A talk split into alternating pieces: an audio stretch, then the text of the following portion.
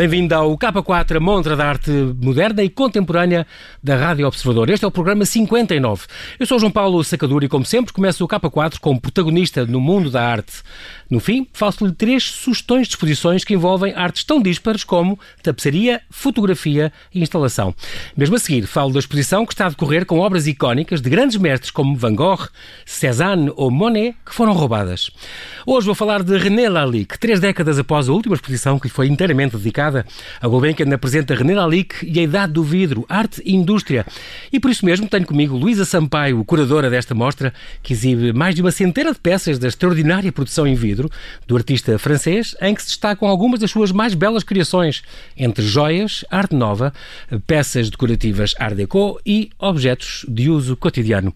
Olá Luísa e bem-aja por ter aceitado este convite para estar no K4 aqui no Observador. Bem-vinda. Olá João Paulo, é uma honra. É um prazer estar aqui consigo. A Luísa que trabalha já quê? há mais de 30 anos na Fundação Gulbenkian, há 31 anos para ser 31, 31, é exatamente. E hoje em dia é conservadora das obras de René Lalique, depois de ter passado uh, como conservadora especialista especialista em pintura, depois em escultura, também coordenadora de empréstimos. É muito engraçado. Os empréstimos era tudo o que ia do acervo do museu para, fora e vice-versa, ou não? Não vice-versa. Portanto, aquilo que sai, ou seja, nós somos grandes emprestadores nacionais, uhum, claro. uh, aliás, as exposições em destas? Portugal naturalmente dependem muito de nós, sobretudo daquilo que é da coleção moderna.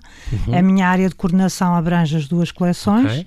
A coleção do fundador, que empresta menos, mas normalmente para exposições internacionais, Nova York, Paris, Londres, o circuito normal, não sim, é? Sim. Uh, e de grandes nós, exposições claro. e tivemos de facto obras nossas em exposições de referência desde os anos 60. Ainda, uhum. ainda não existia fisicamente uh, o Museu Gulbenkian na, na, Avenida de Berna sim, e muito sim. menos o CAM, sim. que surge em 1983. Portanto, uh, isto tudo somado são 500 obras que nós emprestamos em média por ano, uh, sendo que 20 são da coleção do fundador, mais dirigidas às exposições internacionais, embora haja obras do CAM, do, do que nós antigamente designávamos por CAM, também em exposições moderna. internacionais. Sim. Isso também existe. Deve ser uma coisa complicada também, um, um departamento com os seguros, com o transporte, com É uma logística complexa que tem que ser feita com muito cuidado. Agora, em tempos de Covid, é muito mais, não Sim, é? Claro, Porque claro. temos tido. Mas também agora há menos, sai menos, quer dizer. Uh, tivemos... Há muitos museus que ficaram fechados durante meses. E... Houve exposições adiadas, Sim. houve exposições canceladas, houve uhum. exposições que seguiram para a frente, como olho, como a nossa da René Lalique e a Idade do Vidro, que ainda bem que me estão a emprestar porque exatamente. se fosse antes já, já não se podia. Exatamente. Uh, e penso que não foi desacertado. Vou, vou, começar aqui por uma carta de, de Carlos Gulbenkian à filha Suzanne, à filha de René Lalique, que diz: A minha admiração pela, pela sua obra única, pela obra única do seu pai, nunca cessou de aumentar ao longo dos 50 anos que durou a nossa amizade. Orgulho-me de possuir, creio bem, o maior número de obras suas que ocupam um lugar privilegiado entre as minhas coleções. Parece que foi a Sara Bernard, a divina Sara Bernard, atriz famosa em todo o mundo, que, que os apresentou. Apresentou o Carlos Gulbenkian ao René Lalique. Isso é mito ou é verdade? Uh, é mito, vamos acreditar que possa ser verdade. Sabe que eu sou de história e esta história de, de, de, se comprovar ou não uh, as fontes é muito importante. Uh, eu diria que é muito provável é uma coisa que corria, correu sempre, correu na época e faz todo sentido. Esta, esta a Sara Bernard foi uma grande cliente do René Lalique Sim. e o Carlos Gulbenkian foi um grande cliente do René Lalique. Eles conhecem-se por volta... Estes grandes colecionadores, como o Robert Montesquieu, por exemplo, Exatamente. compravam-lhe coisas diretamente e eram amigos dele. E, e... Ele, em 1895, terá conhecido o René Lalique, era ainda um jovem... Uh, ele, Carlos Gulbenkian. Ele, Carlos Gulbenkian. Uh, alguns anos mais novo que Lali, que Lali que nasce em 1860 e Carlos uhum. Gulbenkian em 1869. Portanto, era um homem relativamente novo nessa mas altura, era mas entusiasma-se totalmente. Já era designer, já desenhava, já era joalheiro, já fazia... René Lali, que nessa época já era um artista consagrado. Pronto. Ele estabelece uh, autonomamente por volta de 1888, uhum. uh, começa a apresentar-se no salão, sempre com, com grande sucesso, e quando Carlos Gulbenkian o conhece, ele é já uh, um artista da vanguarda, porque se apresenta na galeria designada Galerie de la Art Nouveau, uh, de um homem chamado Samuel Bing, e é daí que vem o, o nome da exatamente. corrente artística Arte Nova. A Maison d'Art Nouveau, dessa exatamente. galeria é onde o Alex se apresentou também com um sucesso incrível. Claro que depois, em 1900, será a sua consagração definitiva uh, e o direito à legião de honra, etc. A grande condecoração. Ele, ele uh, compra o Carlos Gulbenkian, que se tornou amigo dele e gostava muito e tinha realmente um gosto extraordinário, um, compra tudo diretamente, uh, quase praticamente 200 peças, à volta disso, duas centenas de peças, com uma exceção. Dizem todos os catálogos, diz, com uma exceção. O que é que é isto, uma exceção? Uma única peça que ele não lhe comprou? Uma, que... única, uma única peça, é um pendente, se chama-se ofrenda. Pronto, é para não dizermos uma coisa que não é verdade, sim, realmente. comprou tudo diretamente. e esta... Comprou tudo menos uma, há sempre uma exceção à regra, ela é? comprou, é? sim, ele comprou esta à parte numa, num leilão, num caso assim, é isso? Uh, exatamente. Não foi diretamente não, ao, não foi ao diretamente. autor. Pronto, ok. Ele normalmente uh, uh, encontrava-se com o Lalique, ia à sua oficina, escolhia, via o que era o trabalho e o Lalique depois faturava, faturava uh, ou enviava-lhe fatura de uma série, de uma grande ah, relação pronto. de peças. Ou seja, havia, exatamente, havia uma, uma relação de confiança muito grande Sim. e essas contas eram feitas uh, por atacado, muito digamos. esta, esta é incrível porque o Dalik, e é preciso ver esta exposição para perceber a importância deste homem que passou de artesão criador a industrial criador e, e nós acompanhamos essa fase por uma série de coisas muito curiosas. há uma série de peças emprestadas nesta coleção incluindo o tal colecionador israelita, o, o Shai Bandman, eu fiquei a saber que havia, e quem era este senhor de Tel Aviv, uh, de resto vem do Museu Lalique de Vingan-se Moder, e vem da Alsácia, e vem de outras, mas realmente nós temos uh, só as, as, as, as, joias, que são 80 e tal joias, é a maior coleção do mundo de joias de, de René Lali, que tem o Gulbenkian, que lhe comprou diretamente. Ele usava, não era para usarem, não era para serem usadas, eram, eram objetos de arte, e ele fazia questão de, de, de, de isso. Realmente aqui estão algumas icónicas, icónicas, e esta, por exemplo, do, da Libélula, por exemplo, a própria Sara Bernard poderá ter usado, certo? Exatamente. Terá sido mesmo a única joia que uh, se pensa que terá sido usada. Usada. Carlos Gulbenkian, de facto, comprou as joias de René Lalique como se tratasse de objetos de arte. Ele tinha, veio a, cole, a colecionar, Sim. mas na altura o Lalique era um artista contemporâneo e isso é que eu acho que é muito engraçado nesta história. É uma coisa que eu, quando cheguei a esta, a esta secção Lalique, quando assumi esta responsabilidade, uhum. achei muito engraçado engraçado porque de repente nós olhamos para o Carlos Gulbenkian, que nessa altura é muito novo, ainda tem pouca pintura importante, quando começa a colecionar grandes obras já de René Lalique. Em 1908, eh, o Carlos Gulbenkian tem cerca de 60 eh, das tais joias compradas. E em 1908 ele ainda não comprou praticamente nada expressivo em relação à sua coleção de pintura, pintura. Que, virá a ter, que virá a ter Rembrandts, impressionistas, etc. E, portanto, eh, eu acho que ele olha efetivamente para um artista contemporâneo e esse artista contemporâneo, uh, pelas influências que tem do Japão, portanto, o japonismo era a grande moda, não é? Desde as exposições universais, desde a primeira em Paris, em 1867, até a de 78, até a de 89, e de facto o Japão é uma grande influência. Eu diria que ele olhou para a arte japonesa, porque se olhava na época, mas uhum. também porque o Lalico o fez olhar. E não só. Uh, nós temos uma coisa muito engraçada, que são marfins medievais, por exemplo. E há algumas peças do Lalico, o Lalico é um homem que olha para tudo, que têm essa. É, é, a arquitetura gótica aparece numa pequena joia do René Lalique, que aliás está na exposição porque é em vidro. Há uma uhum, placa uhum. de gargantilha, anjos, que tem uma estrutura gótica, é muito engraçado. E, portanto, há uh, variadíssimos uh, objetos na, na coleção do Gulbenkian. Do Egito, eu acho que o Egito, por exemplo, uhum. embora a egiptologia uh, fosse uma moda vasta e aí o interesse pelo Egito era importante, efetivamente. Agora, eu acho que, de facto, o René Lalique abriu muito também, o, o, o, o Carlos Sarkis Gulbenkian é um colecionador diversificado, eu acho que é essa a, a grande atração da coleção, não é? Sim. A, a sua grande diversidade, mas este René Lalica olhar para tudo, contemporâneo de Gulbenkian, seu amigo, um homem muito próximo, de certeza que o ajudou a olhar um pouco para e, tudo. E de grande qualidade. Ele e tinha qualidade. o Lali que fazia coisas lindas de morrer, não conheço peças feias das coisas que se conhecem dele, não conheço. É muito engraçado, falou das joias, uh, Luísa, 82 joias, uh, eh, um, das quais 20 já incorporam o vidro. Ele, ele de repente ficou seduzido pelo, pelo vidro e chegou mesmo a dizer o vidro é um material maravilhoso, uh, dizia, dizia o próprio Lalique. Mas é, é, muito engraçado porque um, é muito inovador isso, porque as joias dele, inclui, ao incluírem também vidro, as joias e depois todo, tudo que ele fez a partir daí na parte da indústria.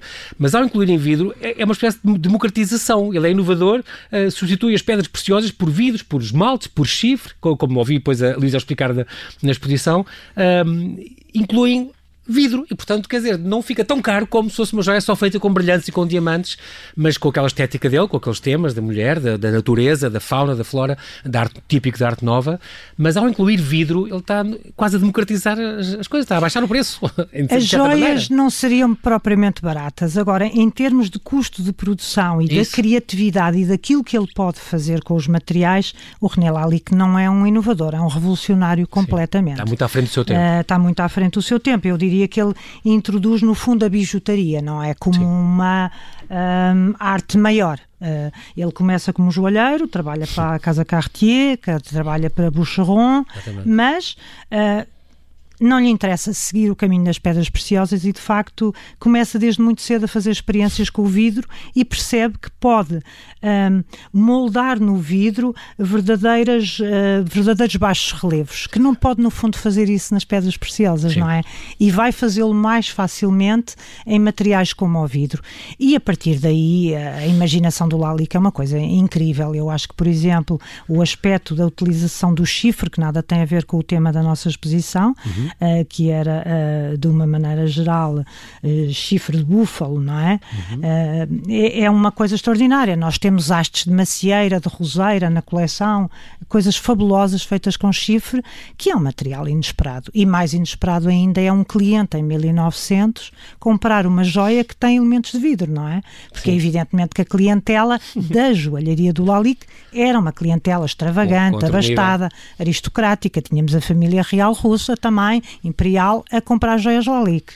Não só a Sara Bernard ou a dançarina Liane de Pougy, esse tipo de uhum. gente, ou Roberto Monzesquio, ou mesmo o Sr. Gulbenkian, que... Sim, sim era um, um colecionador conceituado. A arte social, é, é, ele, ele é movido pela ideia também da arte social.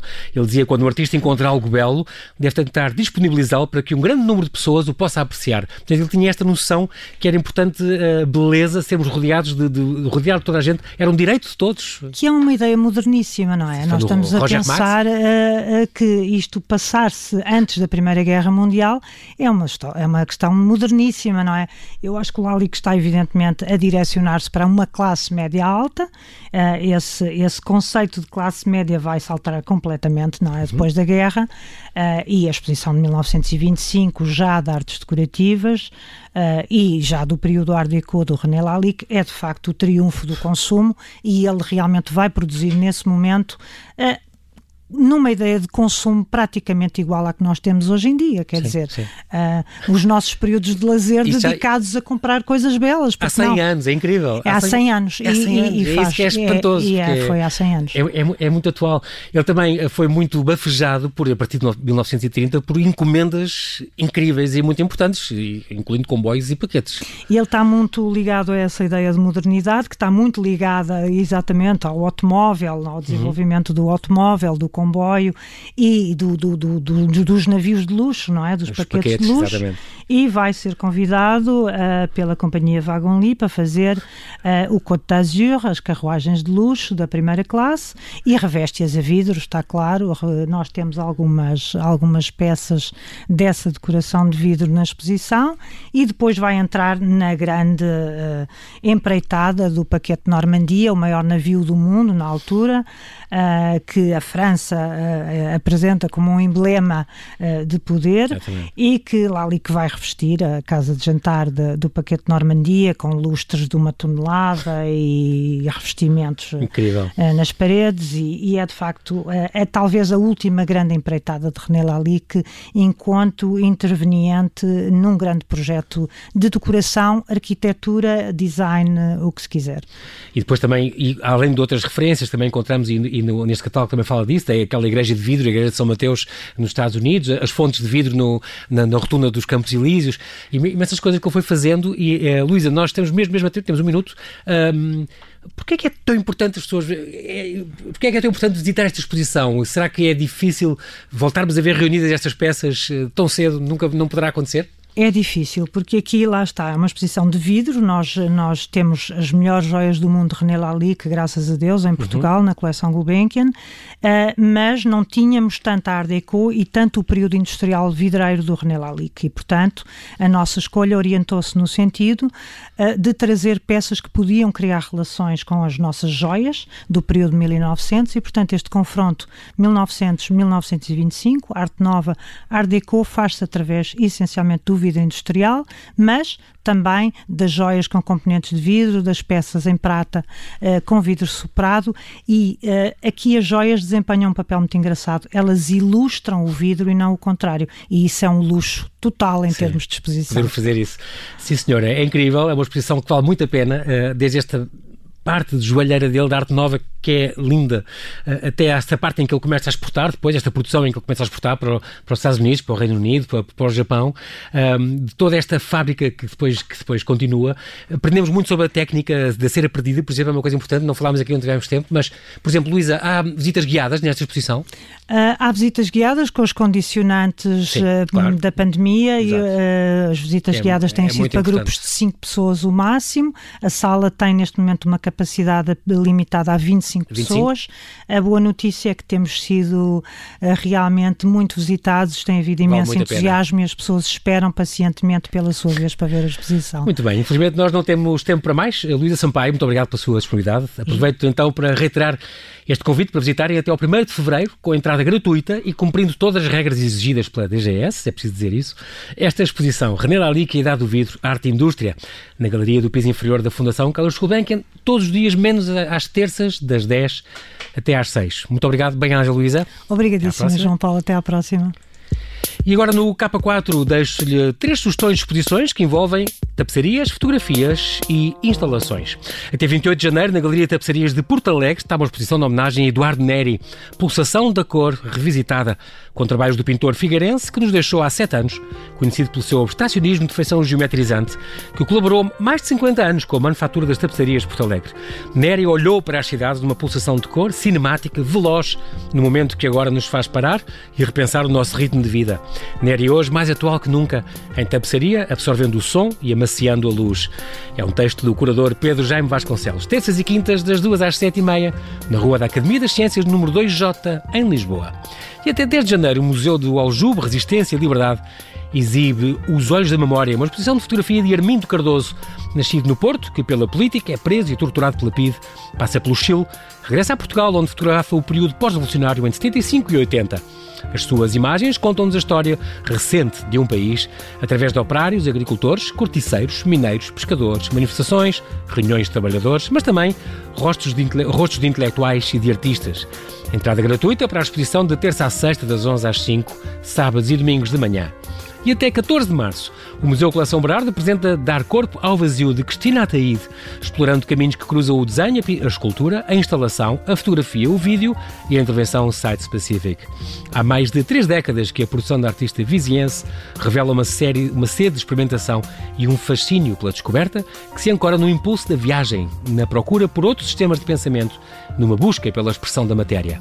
Dar Corpo ao Vazio apresenta um conjunto de obras que abarcam vários períodos e meios de produção, encadeando-se entre si, sem adotar um olhar cronológico ou retrospectivo.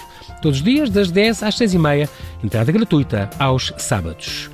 E está em curso uma exposição de obras de arte icónicas de grandes mestres que se perderam ou que foram roubadas. Obviamente que a exposição é virtual, não é? A Samsung aproveitou o poder da tecnologia para unir as pessoas na busca destas obras de arte perdidas sem sair do conforto da sua sala e de estar através do site Missing Masterpieces e das redes sociais. Todos apaixonados pela arte e detetives amadores podem ajudar na pesquisa por estas obras-primas, partilhando novas dicas, teorias ou pistas através deste Missing Masters, Masterpieces. Uma dúzia de obras-primas perdidas ou roubadas de alguns dos artistas mais famosos do mundo, como Van Gogh, Cézanne ou Monet, estão ali em exibição com a parceria da Association for Research into Crimes Against Art. Uma exposição que dificilmente poderá ser vista ao vivo, pois acredita-se que muitas destas peças tenham perdido para sempre. Algumas delas roubadas com pompa e circunstância tal como nos filmes. É o caso de uma obra de Cézanne desaparecida durante as celebrações do Ano Novo em 1999. Os ladrões escalaram andaimes, partiram uma claraboia, desceram por um cabo, usaram bombas de fumo para fugir. Outra obra foi roubada em plena luz do dia no Museu da Noruega. Os ladrões retiraram mais de 200 pregos para arrancar a tela, deixando a moldura intacta. Ou então Spring Garden, de Van Gogh, roubada de uma galeria holandesa, já no primeiro confinamento, quando se celebrava o 60 67 aniversário do artista. Milhões de euros em arte são roubados todos os anos e, de acordo com a FBI, menos de 10% das obras são recuperadas. Mas não é inédito que uma dica inócua, partilhada online, seja a chave para desbloquear um caso. Temos a responsabilidade coletiva de proteger e preservar a nossa cultura para as futuras uh, gerações. A exposição Missing Masterpieces estará disponível até 12 de fevereiro de 2021. Para saber mais, visite a Art Store ou então o tal site Missing Masterpieces. E o 59 K4 fica por aqui. Bom fim de semana, boas exposições. Eu sou o João Paulo Sacadura e conto consigo no próximo K4 aqui na sua Rádio Observador.